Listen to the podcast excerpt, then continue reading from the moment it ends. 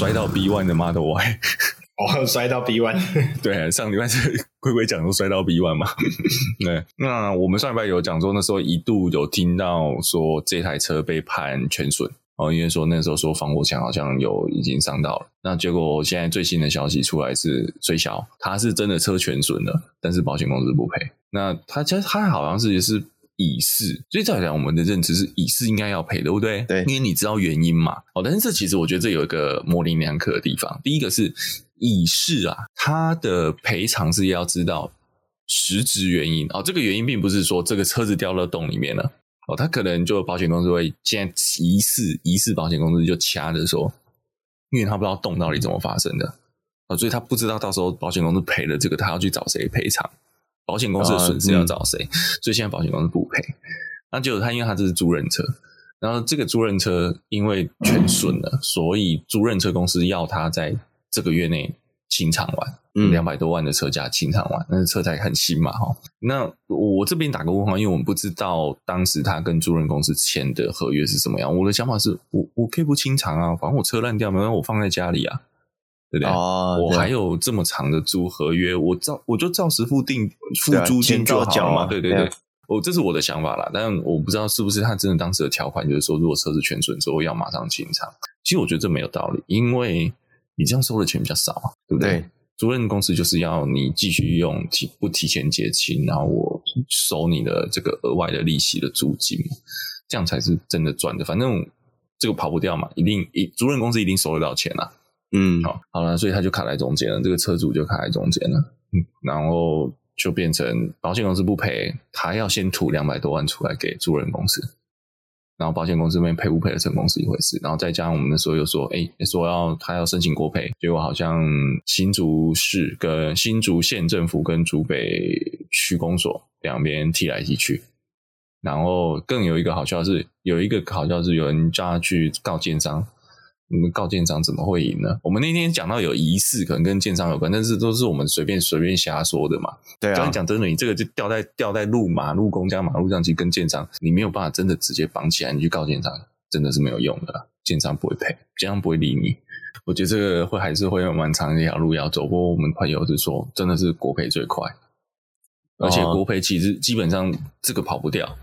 哦，就是因为你停国家的马路上啊掉了。那个掉下去了啊！至于下面洞为什么会会掏出那么大一个 B one 的空间，那个是政府要国家的问题，对，那是国家问题，不是车，不是这个损失人的问题。对，对，对，对，对，所以这个真的是蛮衰的。然后你看现在他这个，你看哦，他又是应该是被割韭菜钱的吧？四个月嘛，四个月，所以大概就是一月那时候，应该是降价钱的吧？我记得，然后被割韭菜钱的 Model Y 也蛮可怜的。然后讲到降价，就是那时候，哎，那个时候就是，我记得那时候一开始大家之后降价之后，不就那时候有出那个什么韭菜标吗？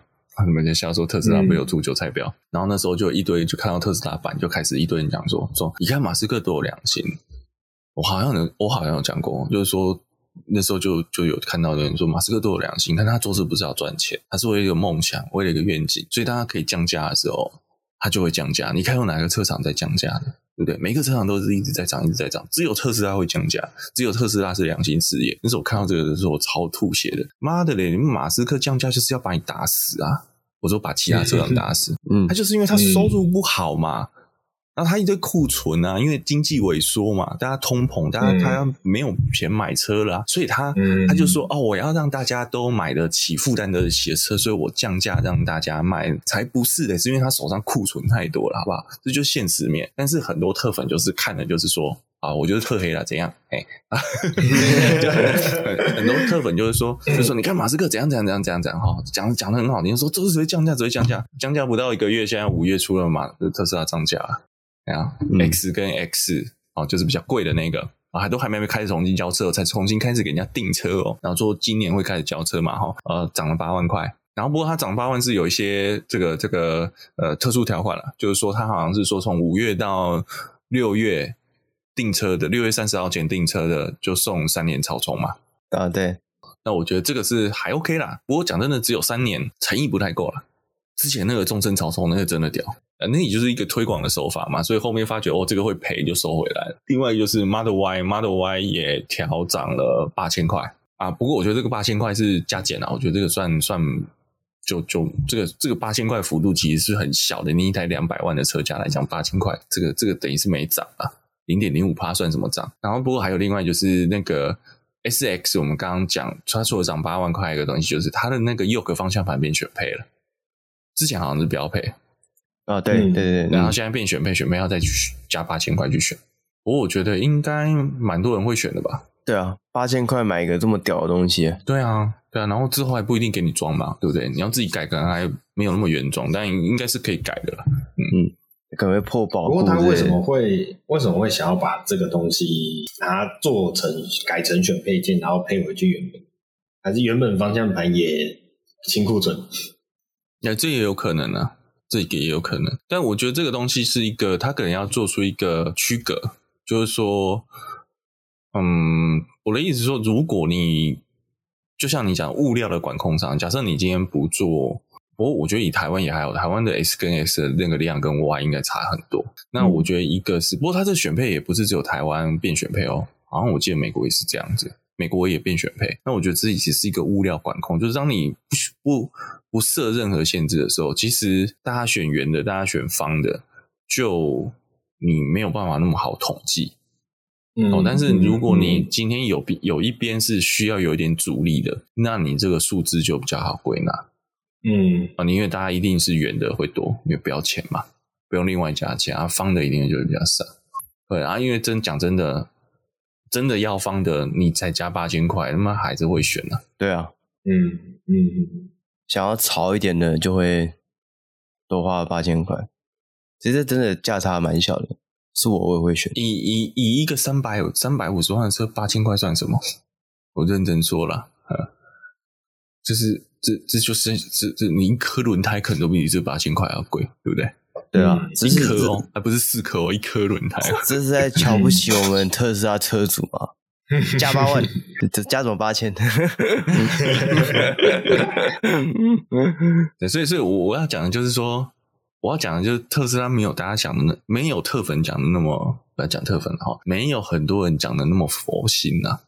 它还是一个嗯要赚钱的事业，这是现实面嘛。那个财报刚出来，特斯拉的库存水平不如预期啊。而不如预期是说，它的库存没有消化的比预期的少，就它的库存还堆在那边。所以你说它现在涨了，可能是因为他觉得他现在清完之后，诶，我在涨这个价格，大家还是会买，因为它相对比市场还是比其他家都还是低嘛。因为其实特斯拉这这这这几个月的降价，的确对其他纯电动车厂造成了一些冲击。那现在就是我那时候在讲，在比谁气场啊。就是看谁大家一起玩降价，然后看谁先撑不了收摊。嗯，哦，PC Home 表示拜托不要打到 Rivian。你你确定 Rivian 被打得到吗？他不用打就已经躺在那里了。对对，低到一个程度。那个功啊！哎，这个我想说啊，这个之前有听我们。节目啊，或者是有追踪我们呃 Instagram 或者 Facebook，应该都知道，就是当时那个 Defender 呃九十吧、嗯、，Defender 九十的乐高的那个 set 嘛，推出的时候哦，我那时候非常的兴奋，然后后来也抢先的，因为这个总统发钱钱，所以就入手了。不过呢，入手到现在啊，我是还没有把它组起来，它还堆在我的柜子里面，因为实在没什么空。我连我连那个运送的纸箱我都还没拆开。好好，那不是重点，不是那个了，重点是说这个，我今天看到一个新的消息啊，就是呃，乐高跟 Land Rover 的合作啊，不止那一款哦，还有一款最新的要在六月一号推出的这个 Land Rover Classic Defender，哎，又是 Defender 哦。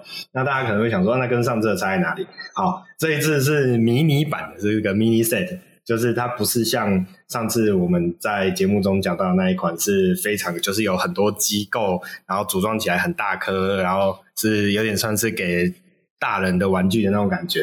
啊，这一次的这个版本比较像是呃一般小朋友玩的啦，所以它基本上是可以把乐高的标准人偶哦放进去这台车里面的这么样的一个形式。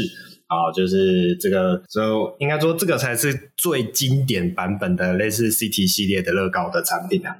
那我觉得看到以后也蛮兴奋的，不过这一次我可能就不跟了，就是 年纪到了一个程度，好像对这种东西的吸引力，就是有的时候会觉得哇不错，但是没有买下去的那个冲动。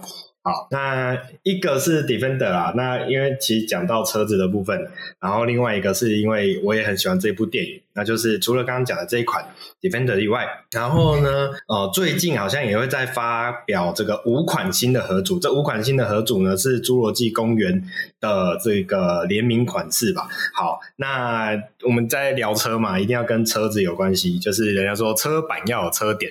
那四轮活的节目当然也要有车，也有轮子才可以。那就是重点是这几个 set 算是《侏罗纪公园》第一集哦的一些算是经典场景哦，所以我里面还有看到那个陕西蜴，就那个胖子 遇到陕西蜴有没有喷出来的那个？对对对，然后这边啊哈 OK 好，那车点在哪里呢？车点就是，哎，它有几个经典场景的复刻啊，像是那个它三角龙的那个场景，所以这个场景里面的 set 就有那一台游园车。哦，我记得是用福特 Explorer 改改造的游园车，哦，非常的可爱。然后呢，还有那个我刚刚讲的陕西的那个场景呢，就有那个胖子开的那一台 Jeep，哦，然后那款 Jeep 也是非常的经典。然后我觉得还蛮特别的是，它的另外一个场景是晚龙的那一幕，就是那个男女主角第一次第一眼看到恐龙的那一幕。哦，那一幕里面。他也没，他们也是搭着那一款 Jeep 的这个原方车，然后所以一样有这一款吉普车。不过重点是呢，这一款吉普车跟刚刚我们讲陕西翼遇到的那一款，它的涂装是不太一样的哦。所以我觉得这分别把这个模组和组拆开来啊，哦这样放真的是还蛮奸诈的，因为这会让我两款都想收。OK，好，这就是他的计谋啊！啊对，没错，计谋。他，你以为他怎么就是养套杀有没有？哎，真的，真的，一组了之后，他才做第二组，再做第三组。对。对对对，没错，而且重点是它的设计图一模一样，就只是改个那个砖块的颜色而已。好，真的是非常的奸诈。这个这个就是像它的那种什么街景合组嘛，或者是整个世界建筑合组嘛，你就觉得啊，对对，我都已经收了这个第一个，然后就收第二个，然后收第二个就收了第三个。当我收了十个之后，又出了第十一个，好像不收，就算我不喜欢这栋房子，我好像不收收说不过去那种感觉。哦，对对对，没错没错。这个不知道这个特斯拉的车主是不是有类似的想法？这个这个三收了歪没收，好像有点可惜啊，这样子。好啦，那以上就是这个我们的闲聊的部分，来跟大家分享这几款这个乐高的新产品，我觉得是非常的值得跟大家分享。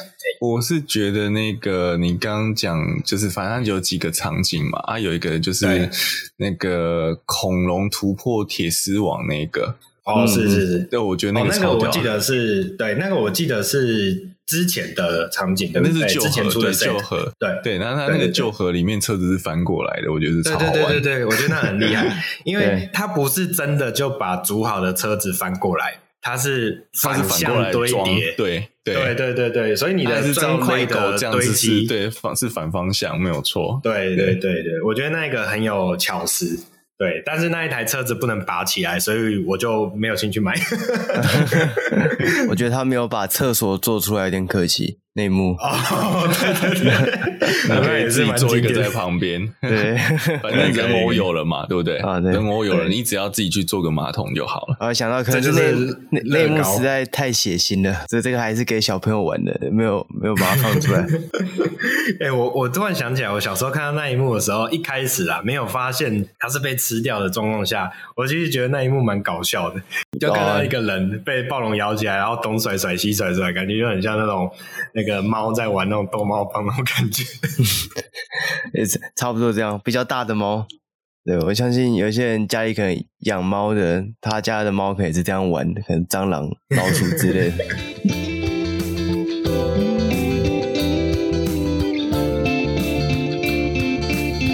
好，我是米龟，我是卷毛，我是学长。那本周啊，在汽车产业界啊，我们有遇到一个非常大条的，也其实这也不能算大条啦，只是我觉得就是它是一个大家对于一些既定的品牌的一些信心哦，去产生出一些我们讲说信心崩解这样的一个状况。那这条新闻其实是跟我们的，我想我们。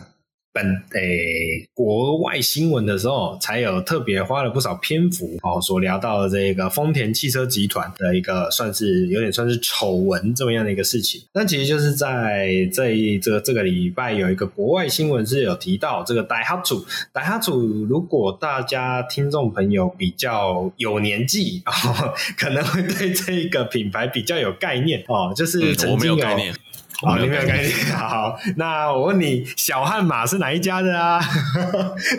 不知道，装作不知道。小悍马，乖乖知道吗？我知道，我知道啊。那个，哎、欸，以前看那种行脚节目，有没有？啊、沈文成的节目是不是？是沈文成吗？哦，是沈文成。你沈文成就真的老了。我看的是春节四那时候。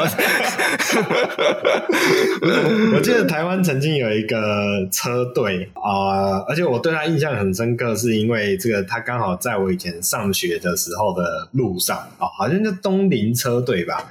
哎，东林车队不晓得印有印象的人有多少了？好，总而言之，我对东林车队有一个非常大的印象，就是呃，首先它是国内一个专门在玩越野的一个车队，好、哦，然后另外一个就是。东林汽车啊、本身也是有代理我们刚刚讲的 Daihatsu 的这一款，呃，有一点像现在 Suzuki Jimny 这种产品定位的产品，就是那种小型的越野车啊、这种小型越野车，它的好处就是可能价格相对低廉，但是你又可以在呃比较少的预算之下，可以去享受所谓的 outdoor 的呃越野风格这么样的一个生活啊。这个在呃近几年啊、露营开始大爆红之之前啊，他们就已经开始在这一块去做呃这个推广。好，那另外一个就是我另外还有一个印象就是当时的这个东岭车队，它除了引进哦，应该我们刚刚应该是讲到这个，它当时引进达哈组的这样的一个越野车款的时候，它的 logo。它的标题就是使用所谓的“小悍马”哦，这么样的一个形容词来描述他们的产品哦。那同时，他当时好像啊，我印象中也有代理真正的悍马，只是我们也知道，真正的悍马不是一个随便一个人有办法养得起的东西。哦，所以这有这么样一个。啊，过往好，那达哈组的产品呢？我们刚刚是稍微简述了一下啦。那达哈组这个品牌在台湾目前应该是看不太到了，但是在国外呢，其实它还是还算常见，尤其是在一些我们讲说呃东南亚啊，或是这个我们讲说这个阿拉伯地区的市场啊，它还是有一些比较小型的车辆。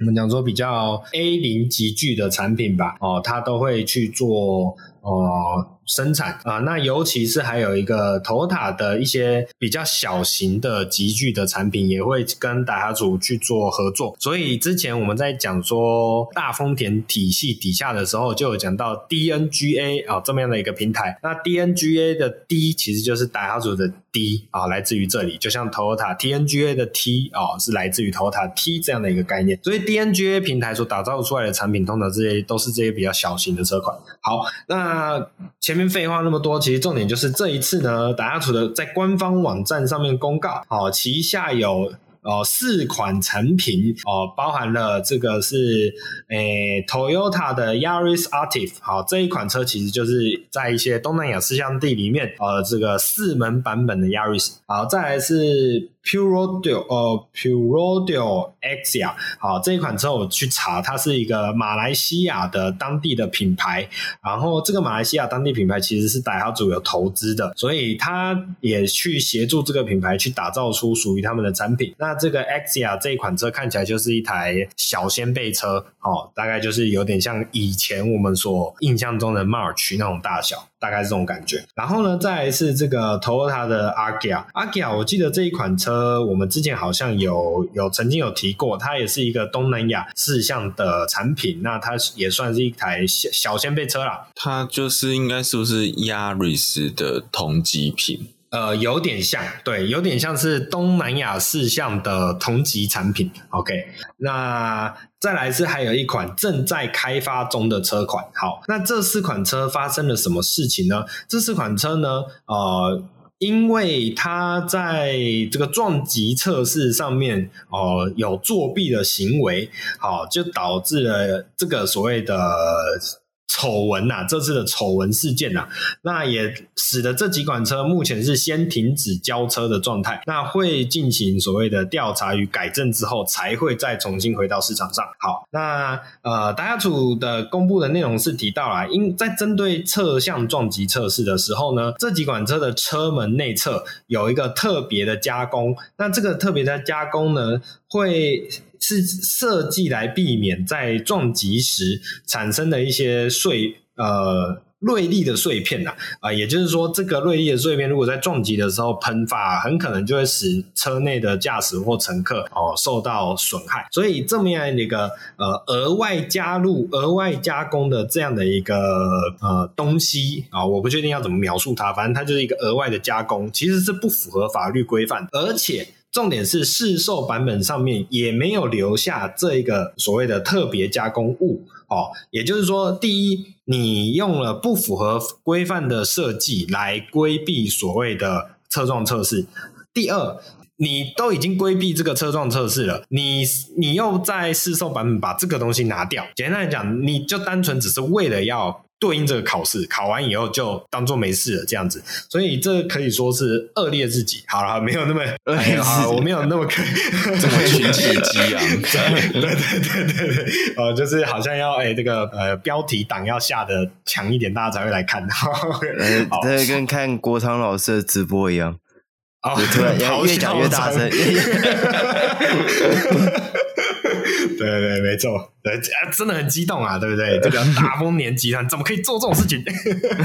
好了好了啊，重点就是这么样一个状况啊，其实是蛮夸张的啦。好，那这么样的成绩造假的状态，也使得整个车辆的安全啊是呃有非常严重的疑虑。所以呢，呃，在四月份经由内部举报之后。打下出的内部公司，呃，应该说这看起来是这样，就是内部有人啊、有那个良心人士看不下去哦、所以就向高层举报。那打下组的高层啊，在经过内部调查之后，也确认了这件事情，并且也同步与母公司 Toyota 讨论，那也就衍生了后面的暂停、停止交车的这么样一个状态去哦、发生。好，那刚刚讲到的这几款车呢，主要的市售的地点啊，哦，首先他们的产地啊，分别是泰国、马来西亚以及印度尼西亚。好，这个是指产地。那他们导向的市场呢，主要是集中在比如说刚刚讲到的泰国跟马来西亚之外，还有像是这个。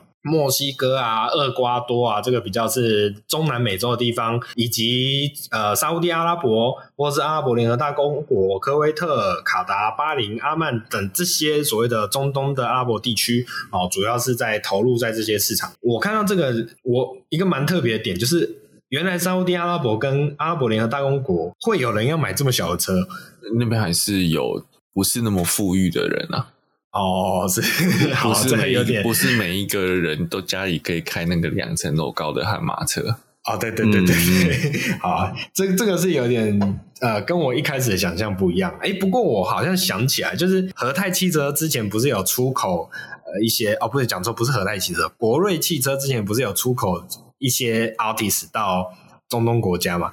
然后我我好像有听说过，呃，这些 artist 在那边是飞，呃，不是不不一定是飞机啊，不好意思，就是佣人开的车，OK，好像有这样的说法，好了，所以这也是好吧，合理。好，那重点就是刚刚讲到这些事项地的影响其实很大的，所以我们刚刚看主要是集中在东南亚地区啊。那目前这几款车啊，呃，总共受影响的车辆的数量啊，将近八万八千一百二十三台，所以八万台近九万台的车款有这么样的一个问题，其实，在整个市场来说，其实我觉得是一个蛮大的事情啊。那这对母公司的影响，想必也是。是非常的啊，我们讲说品牌商誉上面啊，也是一个非常严重的事情。所以呃，这也就衍生了今天想要跟大家聊的话题，就是日系车似乎不如我们以往想象的这么的这么的安全，这么的精致，或者是呃，日本品牌不如我们以往想象的这么样的呃，是一个品质的代表。就是我相信精工。我们以前都会讲匠人精神嘛，日本讲就是精工嘛。哎，那但是实际上他也出包很多次了。对，实际上也是有非常多的丑闻在里面。好，这就是这个，这跟我想象中是完全不一样的。以前只要讲到，呃，因为我们台湾其实是呃某种程度上也算是机械机具的一个发展重镇。嗯、好，那以前只要讨论到机械机具，我们台湾市场啊、呃，台湾的中小企业主们他们的一个目标。啊，或者说两个目标，一个就是日本，一个就是德国。啊，以前只要讲到日本产的什么什么机械，啊，什么什么机具，或是德国制造的什么什么工具，哇，你就会觉得哇，那个就是品质的代表，啊，品质的保证，相信他们就对了。啊，有问题绝对是我们自己的问题，不是那个机具或是那个工具的问题。嗯，好。对对对，这是真的，哦，真的是机具的问题。没有，这我我同意，我同意。那个时候，反而大家会怀疑的是自己的。知识不足，能力有问题，对能力不不会去怀疑说是日本这台机器有问题。对对对对，没错没错。好，那这这是所以今天要持续来跟大家聊一下啊，我应该说持续的来回顾一下日本日系车啊，这这几年来发生的一些问题啊。那其实就是接续投大丰田集团啊，Toyota 集团，其实就我们在去年吧，我大概记得是应该是去年的时候哦，我们也有跟大家分享到这个新闻，就是啊 Hino 啊日野重车哦，日野重车也是发生所谓的呃排放数据造假的问题，而且这个排放数据造假并不是单纯的就是呃几次然后被发现哦，而是长达二十年来的造假。哦，这也就导致了呃，丰田集团直接将 Hino 日野汽车从这个日本商车联盟直接踢出。OK，那这个日本商车联盟呢，我们简单来描述一下，叫做 Commercial Japan Partnership Technique。的 Technologies Corporation，好简简称叫做 CJPD，好，这个商车联盟里面呢，就有 Isuzu 啊、哦、Suzuki 啊、哦、大哈组啊、哦，刚刚有聊到大哈组，所以这么样一个商车联盟啊，就直接把 Hino 给踢出去了啊！这这就是导致这个呃整个对于这个品牌的影响，我觉得是蛮大的。那啊、呃，当时、呃，当时这个新闻出来的时候，呃，台湾的日野汽车、呃，它也是算在丰和泰的底下的这个。分支吧，好，所以当时是提出说，因为日本跟台湾的排放标准不一样，所以在台湾并没有相对应的造假状态。那这个状态比较是偏向是在日本本地市场哦、所影响出来的状态。但是呢，呃，这么样的一个做法，其实也算是非常的叫做蛮大力的在惩罚吧，我自己这样的解读。所以。重点还是在于说，这个排放数据的造假是整整二十年来持续不断的在造假，而不是我们想象中可能诶、哦，可能是突然这一传这一款车出了什么问题啊，我们想说。哎，稍微的改一下，好，让这一款车通过这一次的考试。哎，不是，是二十年来，二十年其实一个很长的时间哦，尤其是对这种车辆啊、机具来讲，是一个蛮大的影响。那呃，讲到 Toyota 自己，Toyota 自己，我想。最近的这个不能算丑闻啦，但是也是呃历历在目的，让我们对所谓的日系品质挂上一个很大问号。那就是 Toyota 的 BZ4X 铝圈哦，铝圈螺丝脱落的这个大问题。那我们在国外新闻的时候，其实也有提到啊，我们有第零号呃病症患者的见证人就在我们的现场。好，OK，好，那我想。这个是呃，应该讲说，这是丰田集团或是 Toyota 这个品牌第一款哦、呃、推出的呃纯纯正的以电动车为设计出发点所打造出来的产品，却在短短的我记得全球好像才卖不到几千辆的状况下哦、就引发了这么样的一个状态。好，虽然我觉得在这一件事情上面，呃，丰田集团的反应速度。算相对来说是算是快的，而且如果就台湾得到的资讯来判断的话，在可能零号病例是在台湾发生嘛？那零号病例的发生的情况其实是、嗯、呃车辆业务在做教育训练的时候在山上遇到的。好，对，所以其实这个车子并没有真的。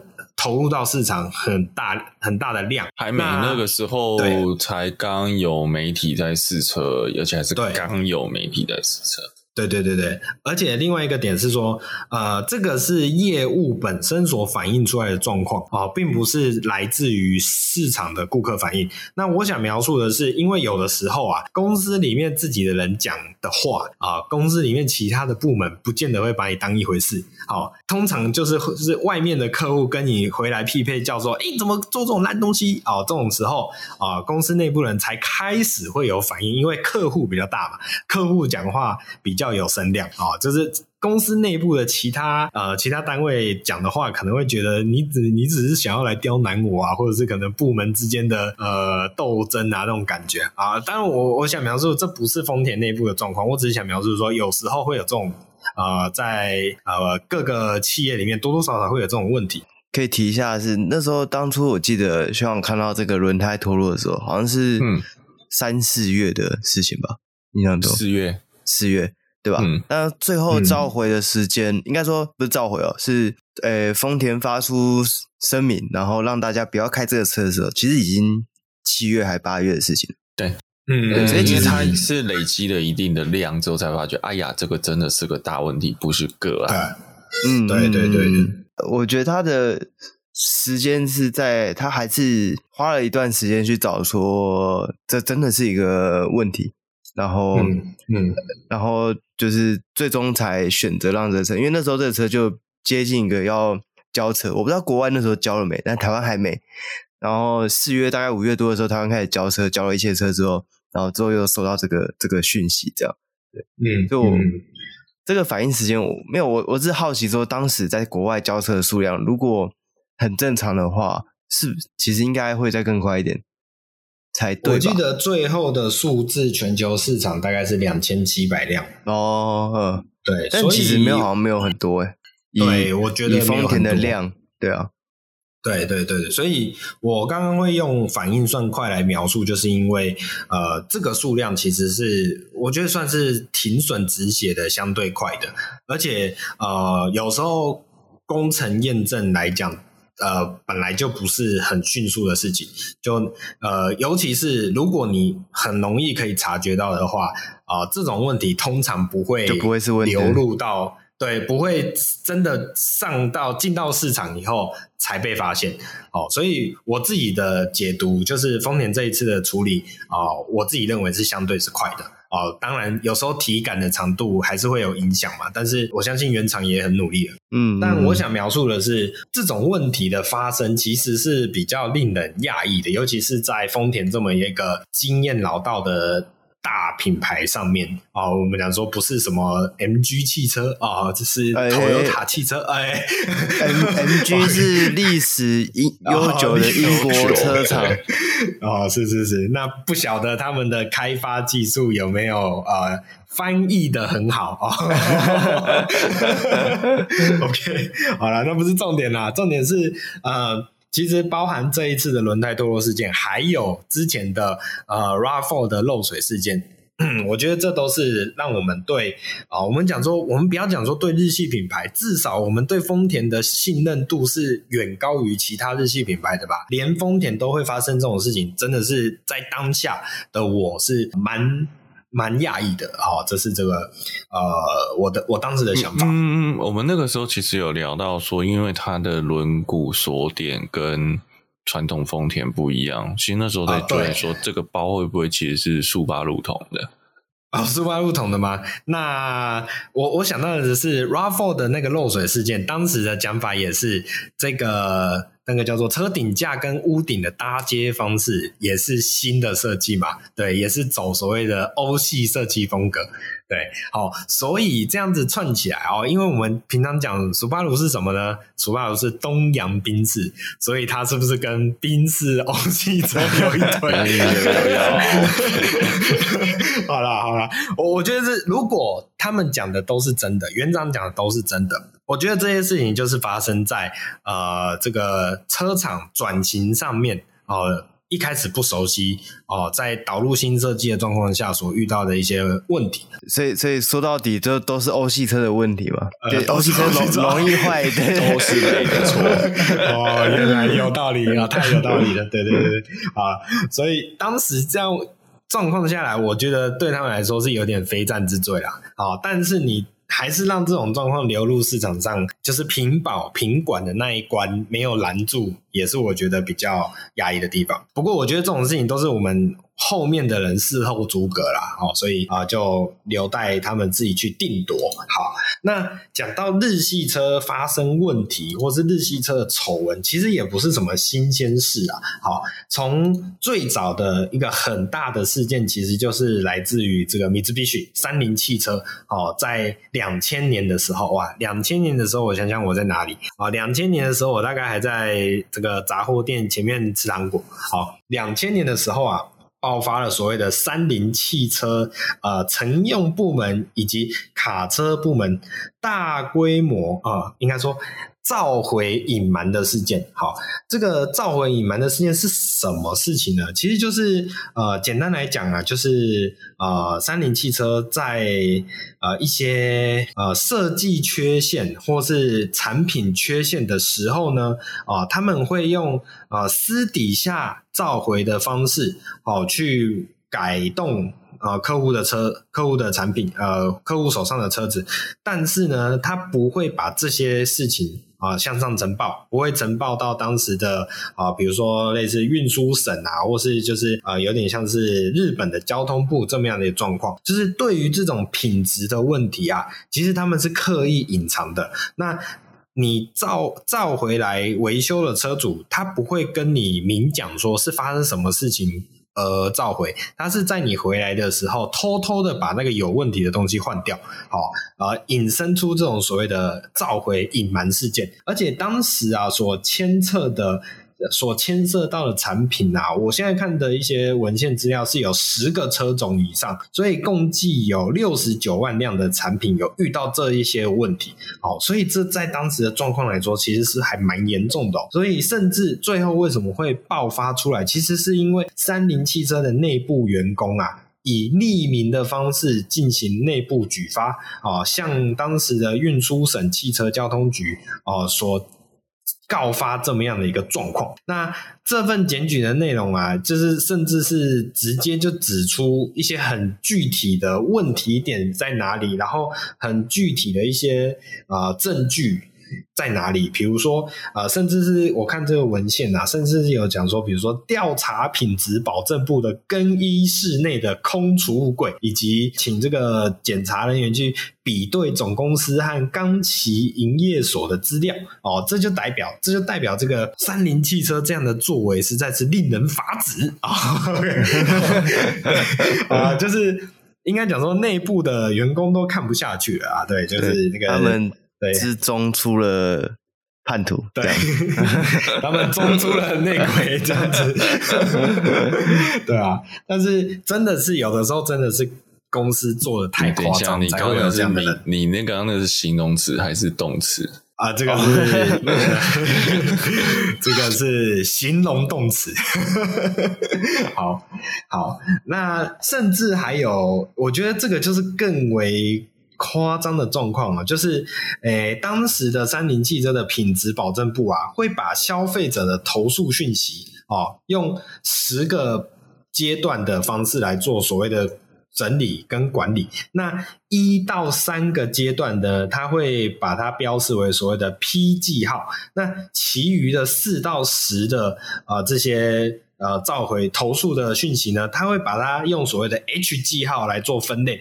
那也就是说，当今天汽汽车公司三菱汽车要向所谓当时的运输省申报相关投诉讯息的时候呢，他会刻意只成交挂着 P 记号的内容，而把 H 记号的内容全部暗扛起来。好，用这种方式来规避当时运输省的这个我们讲说监管好了，大概是这样的概念。好，那这些啊状况就导致很多严重的事情不会被呈现出来，而被呃落实监管。好，这些严重是严重的事实呢，哦，甚甚至有这种，比如说是引擎引擎曲轴的螺丝出现瑕疵啊瑕疵啊，进而导致引擎停止运转，哈、这么样状况。还有比如说油箱盖损坏会导致燃油外泄。哦，甚至还有什么电动滑门出现故障，这么样一个你听起来是非常严重的问题，大概就跟你这个开在路上方向盘会掉下来一样严重。好，这是非常贵。哦、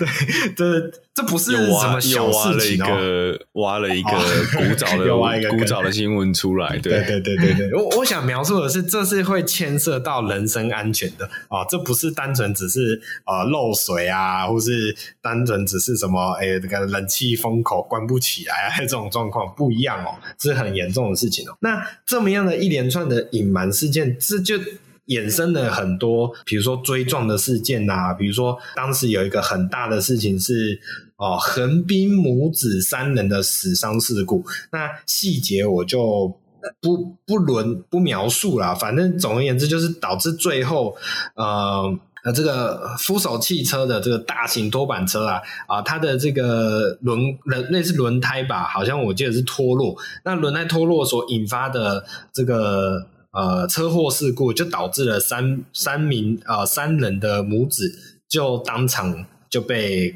影响到，然后就死亡了哦。所以这么样一个状况其实还蛮严重的啦。好，甚至这么样的一个故事，后来还有人写成小说。并且进一步改编成电影，所以这在汽车界里面甚至有所谓的“三菱之耻”这样的一个说法。好，那。当时啊，这些状况发生之后啊，呃，很多人就更为不满的是，其实刚刚我们讲到是两千年就已经有被发现有这么样的一个事情，当时就导致很多三菱内部员工愤而离职，然后市场对于三菱汽车的信念信任程度也都急剧的下滑。好，所以因此就导致了当时的一个合资伙伴，就是当时的戴姆勒克莱斯勒公司集团，好，呃，派特别派驻。了这个外国人来接手这样一间公司，想要重振、呃、挽回这么样一个状况，结果在二零零四年又被发生了更严重的这种隐瞒事件，是这也是导致导致三菱汽车从自此开始就是一落千丈，再也啊、挽回不了啊、甚至是这些当时的政府机构啊。也祭出了一些制裁措施，例如说，呃，国内的政府机构不得再使用三菱汽车作为所谓的公务车，也就是说，禁止三菱汽车参与政府公务车的投标案啊、这样这这么一个状况去制裁这么样一间公司，达到这个效果。好，所以这也就导致这个三菱支持啊，自此开始，我们对于啊、日系车的想象啊，就。有点破灭啦。那大家以为三菱的事情好像就这样结束了，因为反正从那个时候开始，三菱汽车就开始一蹶不振嘛，好像大家也觉得，哦，就这样了，反正它就是一个过往的品牌。结果才在二零一六年，二零一六就离我们现在相对近很多。二零一六年呢，哦，又有传出啊，米兹必须针对油耗造假的丑闻事件。好，那呃。声明中似乎提到啊，自一九九一年开始啊，就使用跟法规不同的方式来进行所谓的油耗测试，而且这么样一个测试方式啊，这种违法的测试方式甚至长达二十五年哦，所以这又进一步的让啊、大家啊、呃、来觉得说，哇，这个三菱汽车真的不行啊！好，重点是很特别的是，这一次的事件为什么会被发现呢？我觉得这件事情还蛮。好笑的，哦、就是讲到三菱这个事情啊，其实最早那时候就是帕加罗这个车款，其实我个人是非常喜欢帕加罗这个越野车这个车型的。然后当年是九零年代的时候，帕加罗的刹车油管有存这个设计上的缺陷，所以它很容易磨损，然后导致刹车失灵这样。然后三菱就一直不承认，最后发生一直到日本本土发生一样的事情之后，才他才。公开道歉，这样，我觉得这个其实就是埋下了一个种子，让他之后发生的这些问题，然后到日本人就真的开始抵制三菱的车，因为其实日本人的抵制是非常非常强而有力的，它不像台湾那种你现在看到林峰你在那边买的那种差异，你知道，就是他们是真的会让你做不下去那种，那、嗯、那种那种那种强度。对，所以你，你说的是现在还有很多人会去六福村这种状况啊？对对对，对，就是他们不是日本人，真的不是讲讲，而且你要回想当年，就是两千年初九十年代那个时候。那个时候还是日本车在日本的版本都是比国外还要好的时候，就那时候你要买到很多性能车高规格的，是只有日本才是最完整的，卖到国外的都是低配的，嗯、就他不会把最好的东西卖到国外。就以前常说的，日本人把最好的东西只留在日本国内而已，对。但是结果三菱却是自己人弄自己人，嗯，对，所以我觉得这个是他会那么快的。就是跌落神坛最大一个原因，就是他欺骗、嗯、欺负自己家的人。嗯嗯嗯嗯，是是是，你你这个感觉就很像台湾之前也都说挺台湾品牌，就发现台湾品牌在台湾卖的比人家还贵，还偷料。哦，对对对，我就不说是什么东西了。哦，是是是，很多东西都这样。然后从此那一家的股价就跌落神坛。真的是跌落神坛，好 好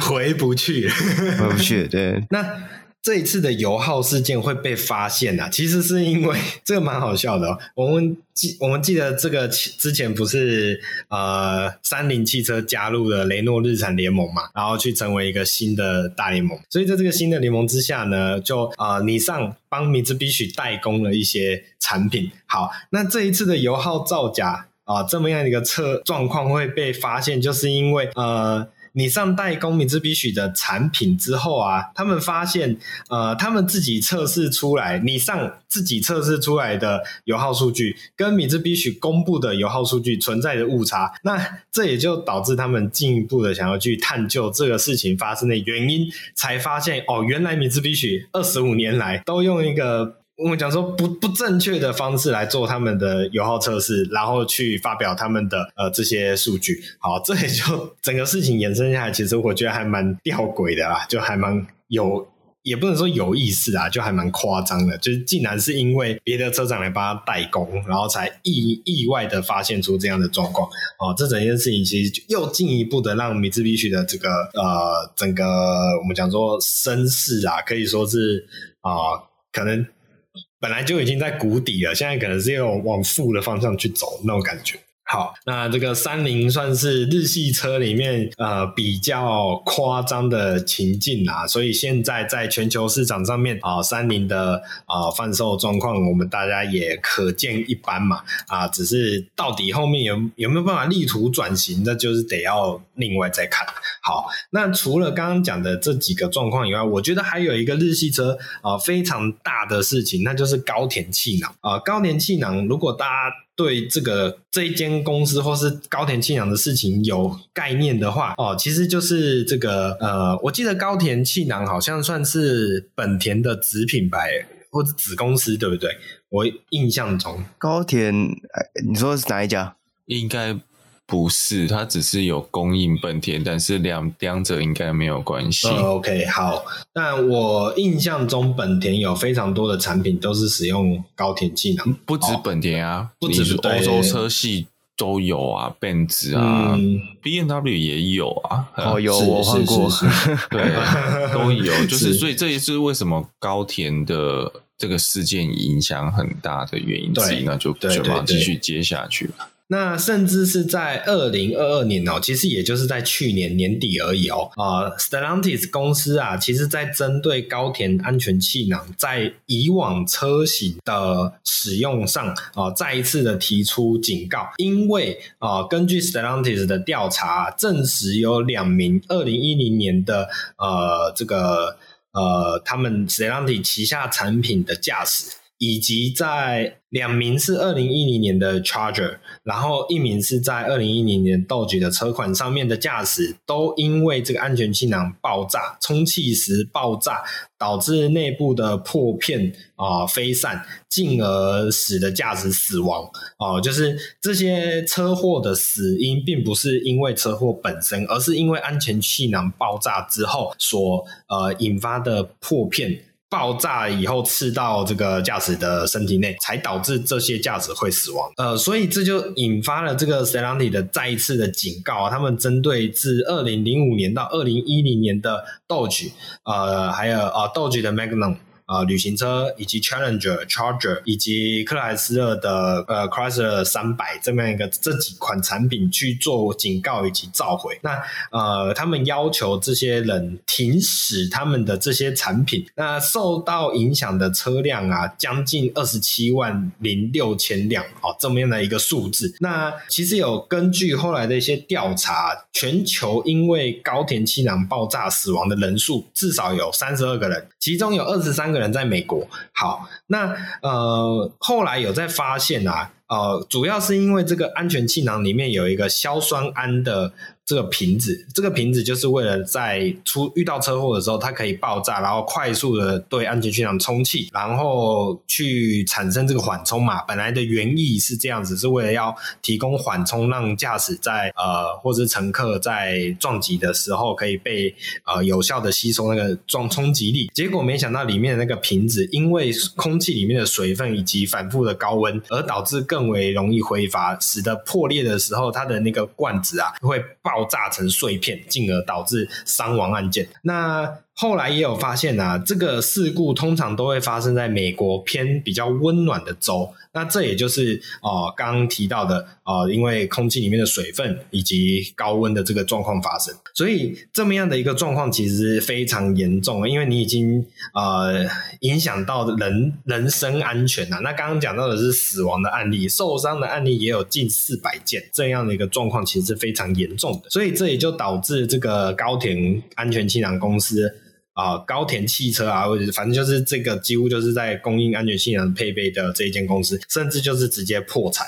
好，这这个状况其实是非常夸张的。所以这也就是带回来我们今天所提到的整个主轴啦，就是啊、我们以往对于日系产品是抱有一个。呃，理想抱有一个美好的想象哦，我们都认为它是一个品质的保证。结果呢，它有可能并不并不是品质的保保证，更可能是它背后的黑暗面是超乎我们以往想象的。好，我觉得这也是有的时候其实这样就是。我们讲说财阀财团嘛，就是他们那些大集团，或者我们呃以前有一有一部日剧叫做《半泽直树》嘛，你可以去看到在这一部剧里面，你就看到那些日本高层的嘴脸，你就会。感觉说哈，好像日本人的日本企业也不是这么的呃，每一个都干净美妙。其实里面有很多呃黑暗面在里面运作。那这也就导致了他们出来的产品很可能是跟我们想象的是不一样的。哈，这也是啊、今天这个从大家组的造假新闻所体验到的一些感触啦，大概是这样。所以今天才用这么一个主题跟大家来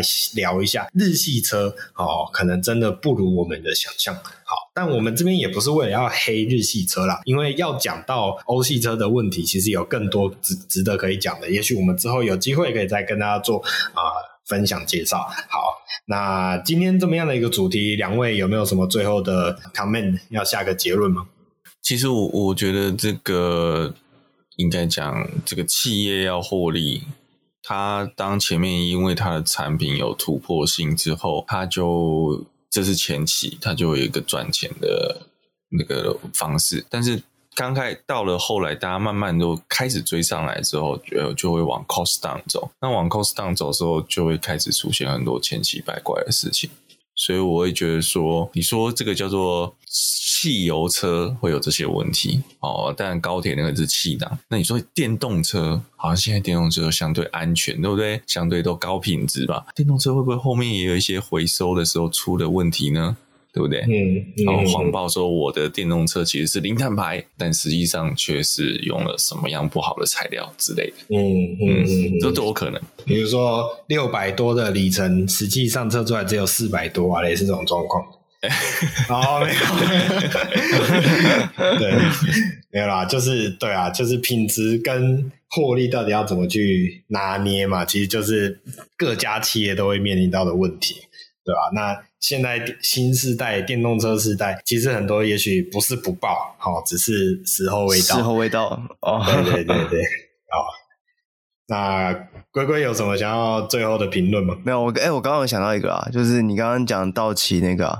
我想说，哎、在美国道奇会碰发生碰撞，其实最多的应该是警察吧？哦，这警警务人员应该蛮蛮常被这个安全气囊砸到的。哎，对耶，我想到一件事情，警车会把驾驶或前座的安全气囊拿掉吗？不会啊，就是不会啊，不会。可是可是，如果对他们来讲，他们的碰撞是这么常发生的，没有，你还是要活，你还是要让他活命呢、啊。你把它拔掉，不是要让要警察死吗？这怎么可能呢？对啊，好吧，就嗯，蛮特别的。但我记得他们的车前面都有一个保杆嘛，就是拿来拿来顶人的，所以我在想，会不会他们的安全气囊的触发是比较没那么灵敏的？没有没有没有没有，我我觉得是这样。他的警车如果真的发生到那样的撞击哈，那美国的做法嘛，就换掉啊，整台车换掉啊，我们要修这车了。哦，哦，应该也是啊，嗯、对，应该蛮有可能的、嗯。好，所以纵观今天的这个整个下来的讯息啊，其实呃，日系企业，我们跳脱日本车来讲，日系企业发生的。问题啊，丑闻其实也不只是这些啊。像我记得，呃，之前日本有一个很有名的制炼钢厂，也发生了一些啊、类似的丑闻问题。所以啊、我我想有时候觉得这可能是日本人的精神，他们太讲究面子吗？好像也不能讲究面子啦，应该说，反正今天这一集我们也不是试图要黑日本人或者黑日系车，我们只是就是对我们一些呃这个长期以来的想法，然后有一些我，我想不是面子，是尊严。哦，对，哦，对对对，尊严，对对对对对对，这样解释就通顺了许多。就是应该我讲这个尊严是以一个，我们就前面也有提到，就是那个匠人精神不可以被折损。